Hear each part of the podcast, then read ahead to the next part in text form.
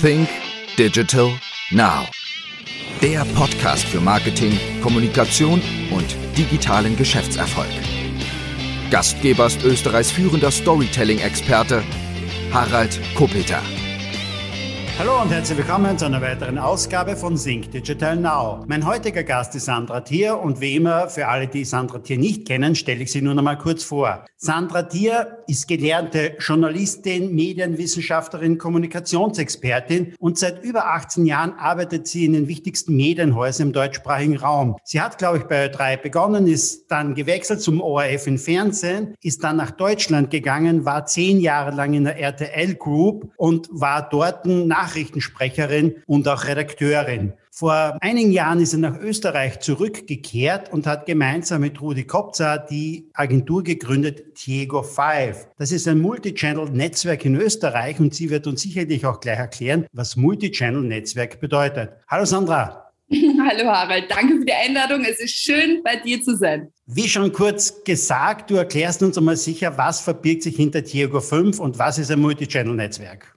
Also ich komme ja aus der klassischen Fernsehwelt, also aus einem alten Medientanker, wenn du so haben willst, und habe vor sechs Jahren, mittlerweile ist es schon sechs Jahre her, schon festgestellt, dass ganz viel ins Internet geht und dass Digital Video die Zukunft sein wird. Und so war es dann auch. Digital Video hat im Moment die Welt erobert. Äh, es gibt über 400 Millionen Stunden Videomaterial, das jede Minute weltweit hochgeladen wird, nur auf YouTube beispielsweise. Und äh, da rede ich noch gar nicht von Instagram, Facebook und TikTok. Die Kanäle sind ja später dazugekommen. Und wir haben uns positioniert als erste Digital Video Agentur in Österreich mit dem Claim, if you have something to say, film it. Das heißt, für dich ist Video im Grunde genommen der wesentlichste Kommunikationskanal, oder? Es ist auf jeden Fall der emotionalste Kommunikationskanal, weil äh, Bilder sagen mehr als tausend Worte, bewegte Bilder. Ja, du kannst mit Musik, Ton und ein Bild äh, eine so hohe Emotionalität aufbauen und deine Botschaften meiner Meinung nach nur auf diesem Kanal, also äh, mit diesem Kommunikationsmittel auch so emotional und glaubwürdig und in dein Herz ähm, senden. Und wir haben heute erst darüber geredet, wie, wie, wie wir als First Mover das eigentlich toll hingekriegt hat, weil ähm, es gibt ja auch Videos, die keiner vergessen wird, zum Beispiel das Strache-Video, das Ibiza-Video, oder? Ähm, und da macht er If you have something to say, mit.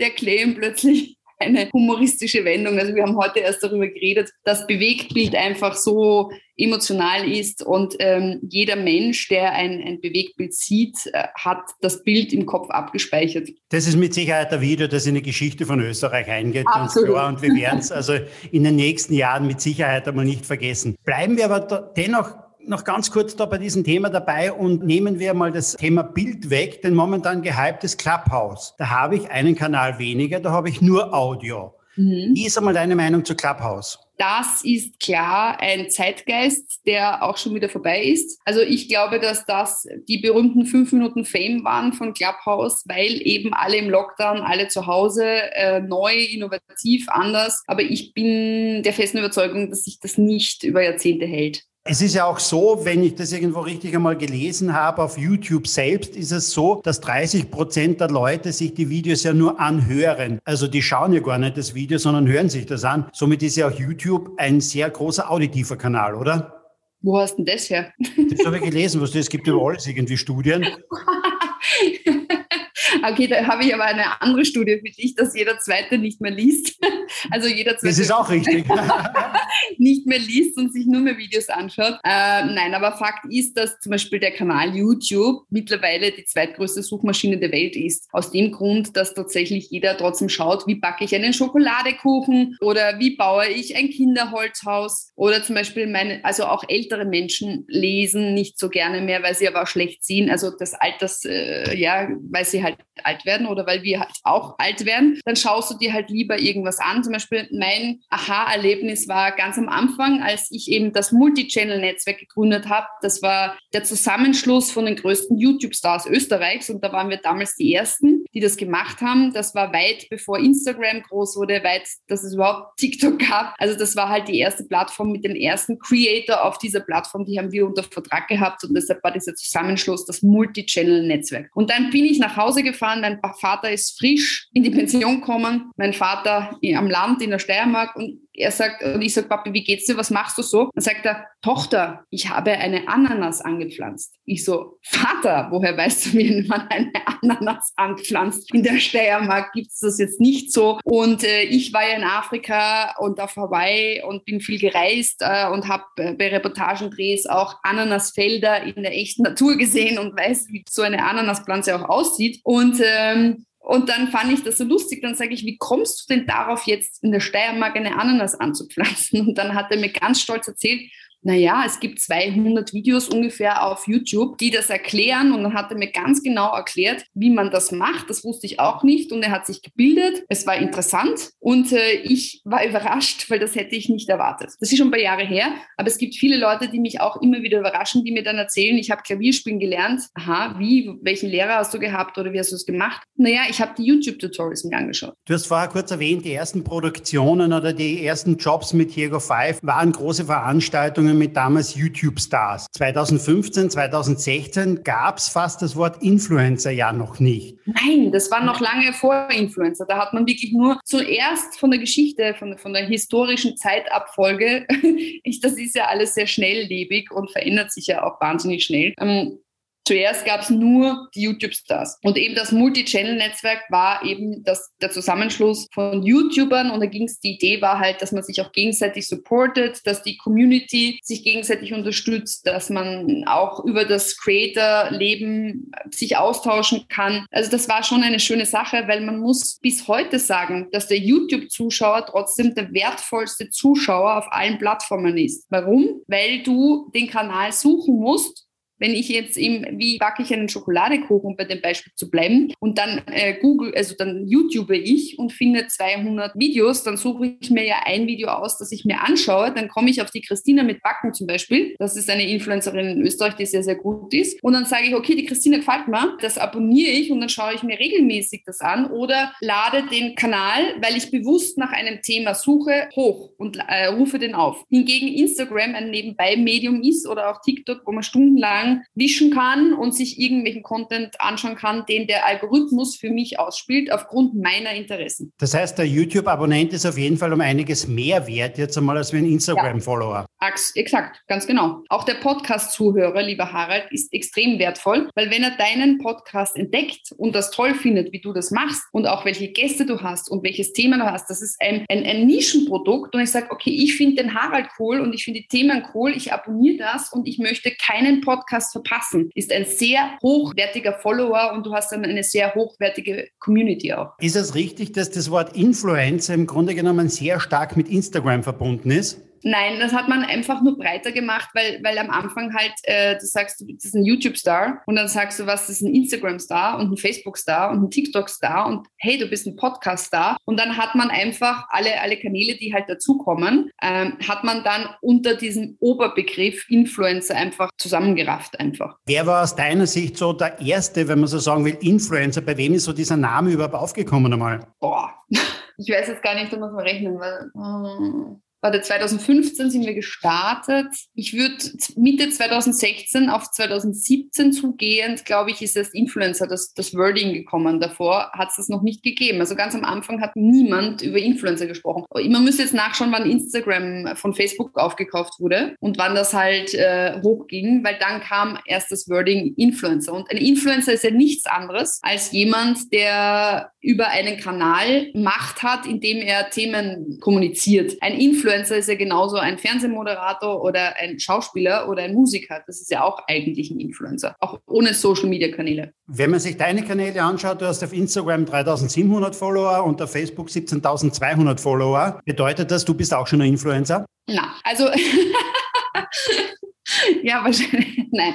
Also bei mir ist es so, ich, ich habe ein bisschen eine andere Geschichte. Also als ich noch im Fernsehen moderiert habe und ganz berühmt war, dann ist irgendwann Facebook gekommen. Und dann hat es am Sender geheißen, also alle Sender und Moderatoren und Journalisten mochten Facebook nicht, weil es geht ja nur darum, Facebook ist eine Plattform, die einfach eine große Reichweite hat. So, ein Fernsehsender hat auch eine große Reichweite. Und eigentlich war der Fernsehsender einfach nur neidisch auf diese Plattformen, weil auch eifersüchtig und sauer, weil zuerst gibt es nur den Fernsehsender und plötzlich kommt eine digitale Plattform und die hat noch mehr Reichweite als der Fernsehsender. Ist doch gemein. Und deshalb waren die eigentlich eher ein bisschen sauer, dass es da eine neue Plattform im Internet gibt, wo jeder zum Star werden konnte. Weil früher war es so, der Fernsehsender hat gesagt, ich mache dich zum Star oder ich produziere die Sendung und die wird erfolgreich. Ähm, jetzt kann halt jeder selber produzieren und den Kanal aufmachen. Und wenn eine Community das super findet, also das Thema super findet, den Content oder den Menschen super findet, dann wirst du auch im Internet berühmt. Und manchmal hast du sogar so viel mehr Zuschauer, als kein klassisches Medium erreichen kann. Und ein Satz noch, warum ich jetzt auf Facebook so viele Follower habe, war einfach nur, weil ich damals im Fernsehen war und dann mussten wir halt auch was Neues mitmachen und keiner wollte das so recht. Und deshalb habe ich so viele Zuschauer von damals noch, aber den Kanal betreibe ich nicht mehr aktiv. Und Instagram kam ja viel später. Und weil ich auch Gründerin bin und Firmenchefin, habe ich nicht so viel Zeit, diese Kanäle zu pflegen, weil ähm, eins steht fest, jemand, der erfolgreich im Internet auf Social-Media-Kanälen ist, der steckt ganz schön viel Arbeit in diese Kanäle hinein, um guten Content zu produzieren und auch die Community füttern. Jetzt bin ich selbst natürlich sehr stark in der digitalen Welt auch zu Hause, auch mit meinem Unternehmen, mit meiner Agentur, mit Veranstaltungen, auch mit dem Podcast. Aber dennoch ist es so, wenn ich mit meinen Jungs rede und die sind 15 und 19 Jahre alt, da fallen ganz andere Namen, was das Thema Influencer betrifft, was das Thema Instagram und YouTube betrifft. Gib uns doch einmal einen Überblick in Österreich. Wer sind denn in Österreich jetzt einmal, wenn man so sagen will, diese Stars der digitalen Welt, der Influencer oder auf YouTube oder wo auch immer? Also ich finde es ganz lustig, weil die Zeit ist natürlich so schnell schnelllebig und Harald, du sprichst es, sprichst es an, es ist ein Generationenthema. Also auch vor, vor sechs Jahren, als Diego gegründet wurde,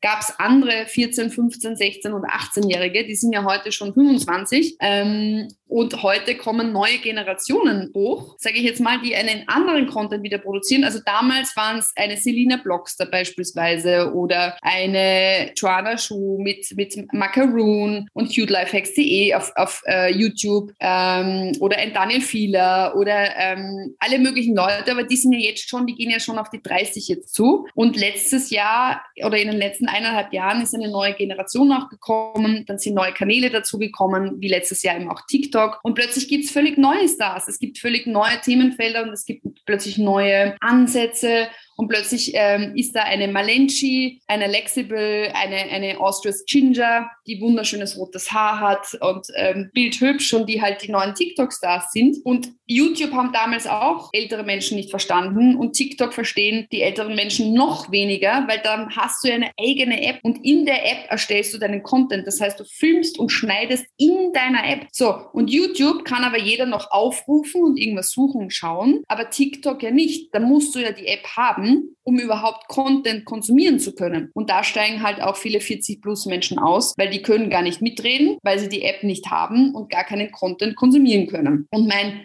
allergenialstes Beispiel ever, ever, ever aus Österreich ist der Konsti. Der Konsti ist 34 Jahre alt, heißt eigentlich Christoph, ist ein, ein ganz toller junger Familienvater, der einfach letztes Jahr angefangen hat, einen TikTok-Kanal in Österreich aufzubauen. Und der hat jetzt schon über 16 Millionen Follower. Wie monetarisiert er das? Monetarisiert er das überhaupt? Was steckt da dahinter? Nein, er monetarisiert das gar nicht, weil die meisten Plattformen haben gar keine Monetarisierungsmöglichkeit. Das ist eigentlich nur YouTube. YouTube war die Plattform, die es geschafft hat, zu monetarisieren, indem du eben Pre-Rolls, Mid-Rolls oder Post-Rolls auch machen kannst, ohne Placements zu machen. Also ein Influencer lebt ja von seiner Reichweite, so wie ein Fernsehsender, der sagt, okay, meine Werbesendezeit beim Fernsehen, der TKP kostet Summe X und dann rechnet sich der 20 Sekunden TV-Spot hoch. Das macht der Fernsehen auch. Oder du hast eine Sonderwerbeform. Das heißt, die Sendung wird Ihnen präsentiert von und dafür zahlt die Firma dann XY Euro. Das ist das klassische Fernsehgeschäft. Und nichts anderes passiert auf Social Media auch, dass sich YouTube überlegt hat, okay, wir machen eine Pre-Roll, Mid-Roll und Post-Roll. Das heißt also, wenn ich eine Reichweite habe, kann ich das einschalten. Das kannst du ja einstellen. Das heißt, dein Content kann auf YouTube selbstständig, ohne dass du was tust, also du musst schon den Content äh, produzieren und hochladen, aber dein Kanal kann selbstständig was verdienen. Bei Instagram haben wir das nicht. Also du kannst ja einen Content anschauen, da kommt ja keine Werbung vorher. So, das heißt, bei Instagram oder bei Facebook kannst du nur verdienen, indem du eben ein Placement machst. Also indem du sagst, okay, ich mache jetzt Werbung für die Firma XY, halte diese Dose in die Kamera, muss das auch kennzeichnen Werbe, äh, nach den Werberechtlinien und dafür kriege ich Summe X. So, TikTok hat das noch gar nicht eingeführt. TikTok verdient das Plattform, aber nicht du als Creator. Auch da gibt es nur die Möglichkeit, dass du eben ein Placement ähm, machen kannst und das halt auch auf TikTok kennzeichnest, aber das ist wiederum für die Firmen zum Teil nicht attraktiv, weil die sagen, okay, das sind 15 Sekunden Videos. Wie kann ich denn da jetzt werben? Die tanzen nur, die machen Entertainment. Ähm, also es ist auch eine ganz andere Content Creation Form als die anderen Plattformen, die es schon gibt. So, und der Konsti, der zeichnet zum Beispiel und der macht wahnsinnig künstlerisch, künstlerisch hochwertige Videos. Der äh, übt stundenlang dass er dann dieses 15 Sekunden Zeichnungsvideo hinkriegt. Und wie er monetarisieren kann, er kann monetarisieren, indem er dann äh, Keynote als Keynote-Speaker gebucht wird, äh, What's Your Success Story beispielsweise. Vielleicht, Harald, kann er auch zu dir mal nach Graz kommen. Das wäre auch eine sehr schöne Success Story zu erzählen. Er kann ein Buch rausbringen, er kann seine Zeichnungen auch als Buch rausbringen von mir aus. Er kann Autogrammstunden geben oder er kann natürlich auch ein Placement einer Firma annehmen, wobei man das sich schon genau anschauen muss, ob das, äh, ob das sich lohnt, nur wenn er dein Logo nachzeichnet. Also als ob das jetzt viral geht, weiß ich jetzt nicht, würde ich mal sagen. Eher jein. Als Influencer muss ich mich aber dann auch immer wieder mal neu erfinden, weil wenn ich beginne mit im Alter von 15 Jahren oder so etwas, dann muss ich irgendwann einmal auf andere Themen kommen, weil ich werde auch älter. Jetzt ist es so, muss ich da irgendwann einmal in eine Themenbreite gehen? Man hat es ja gesehen auch bei Bibis Beauty Palace, die mit Beauty begonnen hat, aber dann klarerweise irgendwann zu dem Thema Reisen gekommen ist, zum Thema Home und dergleichen und jetzt hat sie das zweite Kind, dann werden natürlich die Themen ganz anderes und auch mal, Zuschauer wachsen ja mit, die User wachsen mit und das alles. Muss ich mich da im Grunde genommen ständig neu erfinden? Nein, musst du nicht. Das ist nicht zwangsläufig so. Im Gegenteil, du sollst eigentlich bei deinem Thema und bei deinem Kernthema bleiben. Ich gebe dir ein Beispiel. Äh, auch früher, wenn du, wenn du Fernsehen konsumiert hast, als Kind hast du was anderes geschaut wie als Jugendlicher und dann im Alter schaust du auch was anderes als vor zehn Jahren. Und genauso ist bei, bei den Content-Kanälen im Netz. Ich habe einmal mal einen sehr großen Influencer aus Deutschland kennengelernt und habe ihm, der schon mm, eben auf die 40 zuging und er macht Comedy und hat eine recht junge Zielgruppe. Und dann habe ich ihn gefragt, naja, wie, wie er sich so lange schon halten kann, was sein Geheimnis ist. Und er hat gesagt, ich bleibe bei meinem Thema. Ich mache diese kindliche Comedy. Ich habe ein sehr junges Publikum und ich muss jeden Tag schauen, dass ich neue sieben, acht, neun, zehnjährige reinkriege. Ich muss mich nicht ändern und ich darf mich nicht ändern und ich darf nicht auf eine andere Zielgruppe gehen, sondern ich muss einfach, es kommen einfach neue Menschen nach die konsumieren auch Internet, die sollen mich entdecken und sind sich freuen. Und er weiß, dass seine Community nur ein paar Jahre bei ihm ist und, und dann geht sie woanders hin, weil sie ein anderes Interessensgebiet hat, weil sie, weil Heranwachsende auch äh, thematisch sich noch verändern. Und dann habe ich gesagt, das ist eigentlich ziemlich smart. Und das zweite ist, äh, wie man sich verändern kann. Also man muss nicht alles abdecken und darf es auch nicht. Man muss schon bei der Erfolgsstory, also bei dem Kernthema immer bleiben und darf nur Sachen dazu nehmen, die auch wirklich authentisch authentisch erzählbar sind. Ja, also anderes Beispiel ist Chaos Flow 44. Das ist der erfolgreichste Gamer im deutschsprachigen Raum, einer der erfolgreichsten Gamer im deutschsprachigen Raum. Also wenn der eine, ich betone das, weil wenn der einfach eine Autogrammstunde auch in Deutschland gibt, stehen da 2000 Kiddies, die ihn genauso abfeiern wie die 1000, die in Österreich wohin kommen. Ähm, also der ist überall bekannt und beliebt und der Chaos Flow hat im Kinderzimmer tatsächlich mit zwölf angefangen. Jetzt ist er auch schon äh, Anfang 20 und ein junger toller Mann geworden. Und der hat sich einfach weiterentwickelt, dass er dann angefangen hat, Merchandise zu machen. Dass er gemerkt hat, der Wahnsinn, er kann super Storytelling. Er hat dann die Schnitzel und Melone und dann macht er eine Staffel zu dem Thema, eine Staffel zu dem Thema. Er findet neue Figuren und auch er weiß, es kommen immer neue Kinder nach. Also in dem Fall, der ist sehr jung, ähm, was die Zielgruppe anlangt, also Jungs vor allem auch. Und ähm, er macht einfach ein extrem gutes Storytelling. Wenn wir sagen, so wie der Clown Habakuk, man hat halt Geschichten erzählt und der Chaosfloh hat halt herausgefunden, dass er gut Geschichten erzählen kann für die Jungs in einem gewissen Alter. Was sind so die Parameter, auf denen Firmen jetzt einmal schauen, ob denn dieser Influencer überhaupt zu mir passt, ob diese Follower zu mir passt? Wie, wie wähle ich Influencer aus? Also grundsätzlich muss man sagen, dass sich eben in den letzten sechs Jahren, dass alle auch dazugelernt haben. Vor sechs Jahren oder vor fünf, sechs Jahren hat kaum jemand gewusst, wie man das macht. Ähm, mittlerweile, es gibt ja Agenturen, wie wir es sind, aber es gibt auch schon andere Agenturen. Mittlerweile bietet ja auch jeder Influencer-Marketing an, auch wenn er nicht so viel Know-how hat. Also äh, auch die Firmen haben gelernt, ja, also es ist ja auch ein Lernprozess. Wie, wie gehe ich mit diesen jungen Menschen und den Influencern um und was bringt es mir? Viele wurden auch enttäuscht, viele waren erfolgreich. Ähm, also mein größter Tipp nach unserer sechs Jahres Erfahrung jetzt ähm, in Österreich, Deutschland und Schweiz und wir haben, weiß nicht, hunderte Kampagnen gemacht für Kunden. Mein größter Tipp ist, ich muss als Firma, als Kunde mir genau überlegen, warum mache ich das? Damit man keine Enttäuschungen erlebt. Weil wenn ich glaube, dass ein Influencer, nur weil der mein Produkt in die Kamera hält, Millionen davon verkauft, der wird enttäuscht werden. Es ist nämlich tatsächlich so, dass eben nicht so viel verkauft wird zum Beispiel, ja. Oder wer überdenkt, dass wenn ein Influencer mit großer Reichweite mein Produkt in die Kamera hält oder in den Post hält und ich werde daraufhin berühmt, der wird vielleicht auch enttäuscht sein, weil vielleicht dieser Follower ganz viele gekaufte Fans hat und seine Fans in Brasilien und in Tokio sitzen und eben kein österreichisches Produkt einfliegen lassen. Also man muss sich das wirklich ganz genau anschauen. Meine drei Motive sind, möchte ich Awareness haben, also überhaupt bekannt werden in einer jungen Zielgruppe? Möchte ich ähm, Absatz generieren oder möchte ich einfach nur ein, ein innovatives, kreatives, anderes Storytelling neben meinen klassischen Kommunikationen Kommunikationslinien ausprobieren? Das sind die drei wichtigsten Fragen, die ich mir stellen muss. Und dann muss ich natürlich eine Zielgruppe festlegen, wen möchte ich erreichen. Und dann muss ich ein Mapping haben. Und da empfehle ich dennoch, mit einer guten Agentur zu arbeiten, weil es gibt halt, oder, einen jungen Mitarbeiter zu haben, der sich tatsächlich auskennt, weil dieses Feld ist so breit und es kommen jeden Tag neue Influencer nach. Und viele kennen sich halt gar nicht mehr aus in diesem Influencer-Dschungel.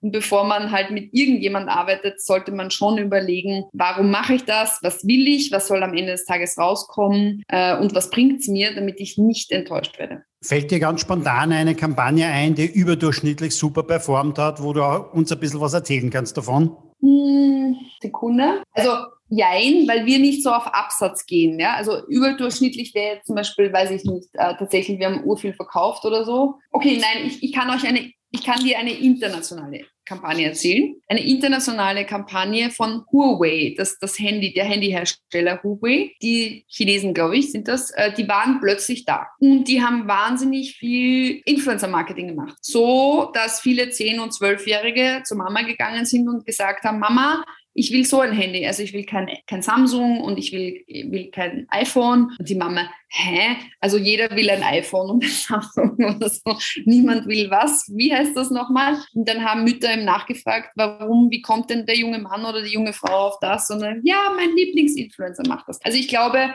wenn man das im großen Stil macht, auch um eine Marke neu bekannt zu machen bei jungen Leuten, dann kann das schon einen großen Impact haben. Eine andere Geschichte, was mir jetzt noch gerade eingefallen ist, ist auch äh, eine, eine, ein Viralfilm in Amerika, wo Nestle, die Firma Nestle hat das, glaube ich, gemacht. Die hat einfach auch so eine Art Musikvideo mit ganz vielen mit den größten YouTube-Stars Amerikas damals gemacht. Und das hat auch einen riesen Impact gehabt, weil das cool war, weil du hast eben keinen Schauspieler und, und, und keinen, keinen ähm, normalen Promi bestellt, sondern du hast nur mit Influencern gearbeitet. Und in Amerika, das war das erste Land, das auch, wo Firmen mit Influencern Produkte hergestellt haben. Das macht natürlich am meisten Sinn. Also ich kann mich erinnern, vor vielen Jahren war ich in Amerika und überall war eine junge Frau plakatiert, die ich nicht kannte. Und dann wurde mir auch erzählt, ah, she's the most famous influencer Influencer und sie hat gerade neue Produkte rausgebracht mit der Firma XY. Sowas funktioniert halt wahnsinnig gut. Ja. Das hat dann auch McDonalds in Deutschland gemacht, wo sie dann ein Eis kreiert haben mit den Lochis. Ähm, also ich glaube, dass dass die Kombination zwischen der Influencer promotet das auf seinen Kanälen, du hast vielleicht noch klassische Werbung dazu und nutzt den Influencer, indem du mit ihm ein Produkt kreierst, dann hast du, glaube ich, ähm, langfristig eine hohe Erfolgsquote, als dass der das nur promotet und du glaubst, dass der dann ganz viel verkauft. Wir sehen das im Moment immer mehr. Musiker beispielsweise. Mir fällt ein Rapper in Deutschland, der jetzt kommt mit Pizza, der jetzt kommt mit Eistee und, und, und. Wir kennen andere Sachen, nicht aus dem Beauty-Bereich natürlich auch, die jetzt kommen mit ihren eigenen Brands und somit direkt in die Vermarktung einsteigen, direkt Kooperationen machen mit Versandhäusern, mit Lebensmittelhersteller und, und, und. Also, und die brauchen im Grunde genommen, geben die keinen Euro mehr in klassischen Medien aus, oder? Ja, also es gibt auch Firmen wie zum Beispiel About You. Also das ist auch ein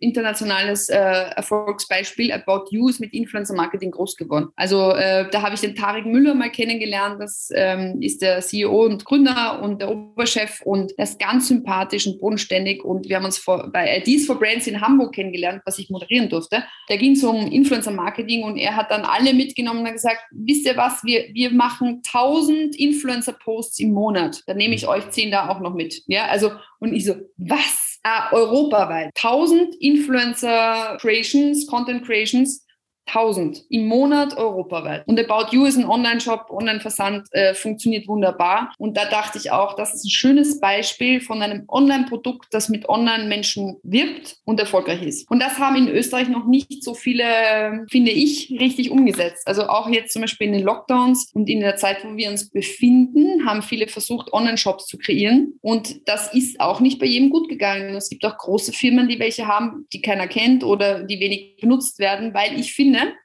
dass die Marketingchefs da oft aufs falsche Pferd setzen und dann noch ein Plakat aufhängen, jetzt online buchen. Aber hey, es ist ja alles digital. Also warum wirbt er nicht für ein Online-Produkt oder ein Digitalprodukt mehr digital? Das würde Sinn machen. Das wird mit Sicherheit Sinn machen. Also man sieht ja bei About You und ich beobachte also immer ein bisschen und höre mir da auch die Podcasts an in diese Richtung hin und das sind schon ganz interessante Wege. Die demnächst wollen ja auch an die Börse gehen und das alles. Es gibt natürlich auch große deutsche Unternehmen, die das Ganze äh, unterstützen. Jetzt, ich glaube, Otto ist ja beteiligt beteiligt an About You. Und Otto hat sowieso eine große Abteilung jetzt einmal zu dem ganzen Thema und beschäftigt viele eigene Influencer jetzt, die Otto Versand im Grunde genommen ja selber groß macht. Also ich glaube, da sind wir in Österreich doch noch sehr, sehr weit hinten, oder? Ja, also es gibt, es gibt, also man kann das nicht verallgemeinern. Es gibt natürlich Firmen, die sehr wohl ein bisschen innovativ sind und sich trauen, aber mir fehlt so der große Big Bang, was andere Leute machen. Also es ist immer so, äh, ich fahre mit Hand, äh, Handbremse, ja. Also ich möchte gerne, aber kann noch nicht. Und ja, und dann lass uns mal äh, im größten Teil wird auch immer verstanden als Verlängerung des Marketingmixes oder einer, einer Klassenkampagne, eine digitale Verlängerung, ja, dann macht man halt auch Influencer-Marketing mit. Du hast vorhin erwähnt, also Consti beispielsweise auf TikTok hat gerade erst vor einem Jahr begonnen. Du hast auch gesagt, es kommen jeden Tag neue Influencer dazu. Also ist es nicht so, dass es vielleicht vor vier, fünf Jahren einfacher war, sondern du hast jeden Tag die Chance, oder? Es wird anders. Du hast jeden Tag die Chance, ja, ähm, weil ich gesagt habe, die, die bei mir mal angefangen haben im Netzwerk, sind jetzt gehen auf die 30 zu und bei manchen, die haben die Kanäle geschlossen, weil sich halt die Lebensumstände auch ähm, geändert haben, was auch ganz klar ist. Dann wird halt jemand Mama, äh, möchte keine, kein Influencer mehr sein äh, oder hat einen anderen Job oder, oder interessiert sich nicht mehr und sagt, okay, es war eine schöne Phase, ich hatte eine schöne Zeit und habe das genutzt. Es gibt auch viele Influencer, die, das würde ich auch Mitarbeitern äh, Firmen empfehlen. Es gibt auch viele Influencer, die halt auch in ihrem Gebiet echt Experten sind, die man auch als Mitarbeiter abwerben kann. Also es ist nichts, nichts besser, als dass ich einen Influencer bei mir angestellt habe, der meine Social Media Kanäle betreut. Also großartigst, ja. Also ich glaube, es ist ein neues Feld einfach, das sich aufgemacht hat, dass man einfach auch als Firma noch stärker nutzen kann in allen Bereichen, wo man lernen kann. Und ja, es kommen immer neue nach. Es kommen immer auch neue Kanäle, die sich auftun. Clubhouse hast du am Anfang angesprochen. Da glaube ich, dass es nur ein gewisser äh, Lebenszyklus hat. Und ich glaube, dass die Zukunft Live-Videos sind. Das heißt, ähm, es gibt in, in, in China eine große App, heißt ähm, Live, Live Up oder Live Up und da hast du nur Livestreams. Das heißt, ich kann da die ganze Zeit Menschen live beim Singen, beim Moderieren, beim Tanzen zuschauen. Und ich glaube, dass die Live-Geschichte noch groß werden wird, auch in Europa, aber es wird noch ein bisschen dauern. Ähnlich ist es ja schon bei Gamern auf Twitch, oder? Da ist natürlich auch sehr, sehr vieles live. Ja, was sind denn die drei wesentlichen Skills, die ein Influencer mitbringen muss? Das erste ist, du musst wirklich ein Konzept haben. Also das, das, das klingt immer so, als würde da jemand irgendwas machen und dann erfolgreich werden. Das stimmt nicht. Also äh, du brauchst schon ein bisschen Talent und ein Konzept Also wenn du lustig bist per se, wenn du Comedy machen willst und du bist per se lustig und schießt eine Wucht nach der anderen raus, ja, äh, dann gratuliere ich dir. aber da gibt es nicht so viele Kanäle. Ähm, aber du brauchst trotzdem ein Konzept, egal wenn du jetzt Schleim bastelst oder du möchtest einen, wie mache ich die schönsten Blumensträuße und Blumendekorationen zeigst äh, oder der coolste Friseur des Landes und, und, und es geht um Haare. ist wurscht, du brauchst immer ein Thema und du brauchst ein Konzept und du brauchst eine Struktur und du brauchst einen Contentplan. Die meisten Menschen kommen zu mir und sagen, Sandra, ich würde so gern, kannst du mir helfen? Ich möchte das aufbauen, egal ob ich eine Firma bin oder ein Einzelmensch. Dann sage ich, ja, ich kann dir helfen, es aufzubauen. Und dann kommen wir zu Punkt zwei. Aber machen musst du's, ja? Also ich, es ist nicht so, dass ich das jetzt für dich mache. Ich kann dir helfen, ein schönes CI aufzusetzen, dir helfen, ein Wording zu finden, die Hashtags zu finden, wie man was, ich kann dir Know-how-Transfer geben. Aber am Ende des Tages bin ich nicht bei dir zu Hause und weiß nicht, wie dein Alltag ausschaut und wenn du in die Firma gehst und was du machst und wie deine, also ich bin nicht bei dir in der Arbeit und nicht in deinem Leben und am Ende des Tages musst du es selber machen. Theoretisch kann jeder das machen. Und das Dritte ist, du musst authentisch sein, du darfst dich nicht verstellen und du musst dein Thema lieben und leben. Also es gibt die, die, die extrem erfolgreichsten Kanäle. Es ist egal, ob es ein Rechtsamt, eine, eine, es ist egal, ob es eine Rechtsanwaltskanzlei in Köln ist oder ein Friseur in Leipzig oder ein Blumenladen in, in, in Wien 16. Es ist wurscht, was du machst. Du musst das lieben und leben. Und der dritte wichtige Punkt ist, Du darfst nicht aufgeben. Der dritte wichtige Punkt ist nämlich der Algorithmus. Auf allen Kanälen gibt es eine mathematische Formel. Diese mathematische Formel weiß nicht, ob der Harald nett ist, ob er viele Haare hat, ob er sich urgut auskennt in Marketing und Digital Marketing. Er sieht nur, boah, der Harald ist urfleißig, der postet urviel, ja, und er hat super viele Zugriffe. Das sieht der Algorithmus und der schlägt dich vor oder rankt dich nach oben oder feiert dich. Ja, es ist eine stupide mathematische Formel und deshalb musst du auch strategisch denken. Nur die Formel kann kannst du nur füttern, indem du guten Content machst und die Leute auch Zugriffe, also wenn Zugriffe, also deshalb beißt sich die Katze in den Schwanz. Was kommt zuerst? Du brauchst natürlich ein Konzept, eine, einen guten Content, dann brauchst du gute Zugriffe, dann freut sich der Algorithmus, dann wirst du nach vorne gereiht, juhu. Und du brauchst dann auch die Häufigkeit, oder? Genau. Sie sind die Zugriffe, die Reichweiten. So. Aber das klingt alles so einfach, ist es dann aber am Ende des Tages doch nicht, weil das vierte, was du brauchst, ist Disziplin und Langfristigkeit und nicht aufgeben. Weil viele fangen motiviert an und sind nach drei Monaten oder fünf Monaten schon müde, weil sie sehen, sie wachsen nicht so wirklich, weil am Anfang der Algorithmus belohnt dich nicht so, ist, wächst auch nicht super, super schnell und dann bist du ah, frustriert, weil es ist urviel Arbeit und ich mache doch so viel und warum funktioniert das nicht und dann gibst du auf und dann ist es Dead End. Und zum Beispiel TikTok ist noch eine Plattform, wo der Algorithmus nicht so streng ist noch, weil es halt neuer ist wie die anderen Plattformen und bei TikTok ist noch ein bisschen ähm, Wild Wild West. Deshalb haben auch dort viele schneller Erfolgserlebnisse und tun sich da leichter. Ich habe Ähnliches gelesen, auch bei Podcasts. Bei Podcasts ist es ähnliches. Starten Millionen von Podcasts. Am Ende des Tages bleiben dann irgendwo, wenn überhaupt, 10 Prozent übrig. Und ich glaube, nur 5 Prozent der Podcasts haben mehr als 10 Episoden. Wahnsinn. Das ist natürlich etwas, wenn du das nicht von vornherein sagst, okay, ich mache das jetzt einmal für ein Jahr und dann mache ich mal einen Strich drunter, wirst du keinen Erfolg haben, oder? Nein, absolut. Du brauchst Disziplin und Durchhaltevermögen, weil auch beim Podcast musst du dir überlegen, was du tust, was dein Thema ist. Du musst Menschen ansprechen, wenn du einen Interviewpartner haben willst. Du musst recherchieren, du musst dich vorbereiten, du musst eine gute Gesprächsführung haben, was du definitiv hast. Danke. Also ich glaube, du hast Zukunft. Danke, das war dann wirklich ein Medienprofi. Danke, Sandra. Gehen wir doch einmal zu einem anderen Thema noch. Influencer sind doch nur ein Teilbereich von deiner Agentur von Diego Five. Du produzierst auch Fernsehserien für TV-Stationen in Österreich. Wann immer ich dich anrufe, sagst du, ah, ich bin gerade in einer Produktion, wir drehen gerade für ORF, wir drehen gerade für Puls 4. Und jetzt gibt es am 27. April dann eine neue Sendung auf Puls 4. Ich glaube, sie nennt sich Ideas for Brands. Erzähl uns einmal etwas darüber. Es handelt sich, glaube ich, wieder irgendetwas um Influencer. Ja, das kommt nach dem Finale von zwei Minuten zwei Millionen. Und das ist genauso, da pitchen ja äh, junge Leute oder auch ältere Leute gute Geschäftsideen vor einer Jury und äh, danach kommt Ideas for Brands und die Idee ist ganz einfach. Wenn du ein Geschäftle aufmachst, dann musst du es eben vermarkten. Du hast nicht so viel Geld. Also und auch viele äh, Startups arbeiten eben im digitalen Bereich, weil das äh, eher leistbar ist. Du kannst äh, Digital Videos machen, aber du kannst auch mit Influencern arbeiten. Und deshalb ist die Idee, dass wir vier großartige Markenhosts eingeladen haben, die die Jury Vorsitz, äh, Vorsitz die den Juryvorsitz haben. Ähm, das ist zum einen Waterdrop, das ist zum anderen das österreichische Bundesheer, das ist zum nächsten Filoro und das ist A und O Hostels. Das sind die vier Hosts, die die, die Session ähm, leiten und äh, die haben eine Aufgabenstellung, eine kommunikative Aufgabenstellung äh, gesagt und dann kommen Influencer, die dann ihre Kreatividee pitchen. Genau das, was du mich gefragt hast. Und ähm, die Sendung hat es schon einmal gegeben, musste nur letztes Jahr wegen, wegen Corona passieren. Deshalb sind wir ganz stolz, dass wir sie in diesem Jahr machen durften und konnten mit Puls 4, also ich produziere diese Sendung gemeinsam mit Puls 4 im Puls 4 Studio und ähm, es sind wieder großartige Ideen präsentiert worden und der Zuschauer lernt total viel weil er, er muss die Menschen, die Influencer nicht kennen, aber er lernt, wie, wie ist die Gedankenwelt dieser Influencer, ja, ähm, welche Ideen haben die jetzt auf welche Aufgabenstellung äh, und was kann ich da für mein Unternehmen oder für mich als Person mitnehmen. Deshalb funktioniert diese Sendung auch sehr gut und wir freuen uns schon auf die Ausstrahlung am 27. April um 22.25 Uhr nach dem Finale von zwei Minuten. Wenn ich das richtig verstanden habe, es geht darum, Produkte dann oder Dienstleistungen bekannt zu machen. Zielt es auf eine bestimmte Zielgruppe ab? auf eine junge Zielgruppe oder sind da bewusst jetzt einmal Sachen gewählt worden, wo man sagt, okay,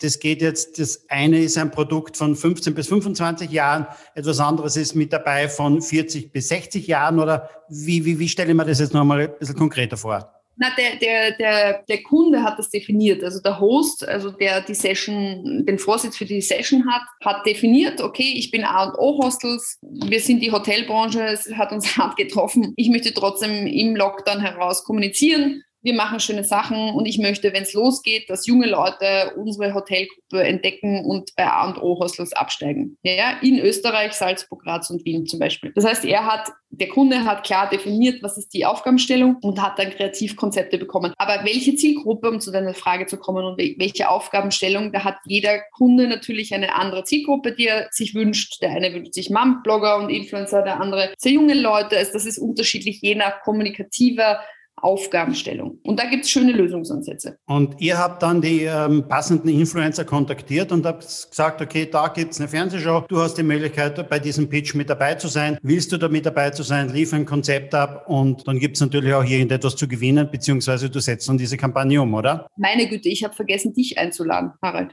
Oh. Nein, aber genauso ähnlich ist es. Ähm, es wird eine zweite Staffel geben, oder? Ja.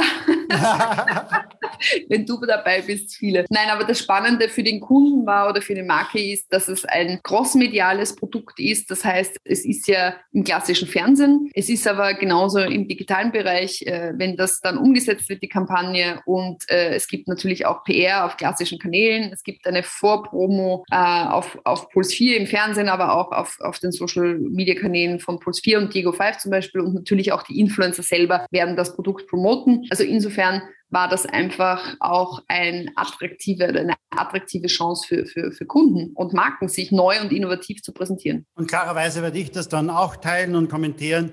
Also, liebe Zuhörer, reinschauen. Am 27. April nach zwei Minuten, zwei Millionen gibt es Ideas for Brands. Und du moderierst das auch? Nein, du produzierst in dem Fall. In dem Fall produziere ich und habe die Verantwortung, genau. Da bin ich schon einmal sehr neugierig. Ich werde mit Sicherheit dabei sein, 27. April. Der Podcast Danke. nennt sich ja Sync Digital Now und da wollen wir noch immer dann auch etwas die digitale Komponenten unserer Gäste kennenlernen, das digitale Verhalten und deswegen gibt es da noch immer ein paar Fragen dazu. Und jetzt hätte ich mal gerne von dir gewusst, was sind denn deine drei Lieblings-Apps auf deinem Handy? Warte mal.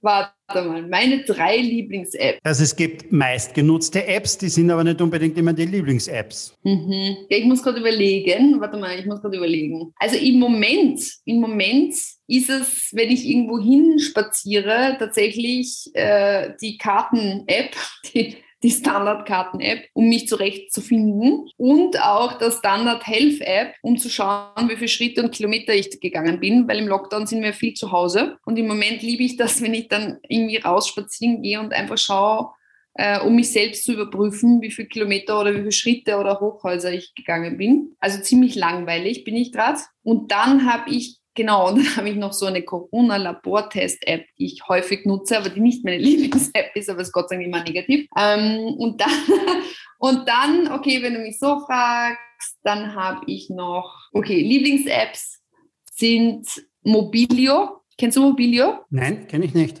Okay, Mobilio ist, äh, du sammelst Punkte, wenn du Auto fährst und dein Handy nicht benutzt. Also es oh. schützt ja auch, dass du keinen Unfall baust, nicht, weil viele Unfälle werden, weil man SMS tippt oder so gemacht. Also die, die App Mobilio ist super, weil die schützt dich, dass du keinen Unfall baust und dass du das Handy nicht benutzt. Und bei jeder Fahrt, wo du das Handy nicht benutzt, kriegst du Points und das kannst du dann in die Kryptowerbung umwandeln und verdienst Geld. Oh, wie viele Bitcoins hast du schon? Weil das ist jetzt natürlich eine Menge wert. Ja, das ist 25.451. Also. Ja, ich könnte besser sein. Aber ansonsten bin ich relativ langweilig. Du hast mich ein bisschen erwischt. 25.000 Bitcoins, das wäre jetzt richtig was, weil ein Bitcoin steht, glaube ich, im Moment bei 60.000 Dollar. Aber nicht? du hast nur diese Punkte da oben. Ah, ja, ich weiß auch nicht so genau, ob ich das richtig jetzt erklärt habe, sonst wäre ich ja jetzt reich. Dann wärst du wirklich, wirklich reich. Genau. Ich glaube nicht, dass ich das so verstanden habe. Ich muss dann nochmal nachfragen. Du hast vorhin erwähnt, wenn du rausgehst, wann warst du wirklich draußen und warst einmal drei Tage offline? Ja, jetzt an Ostern, aber nur weil mein Computer eingegangen ist.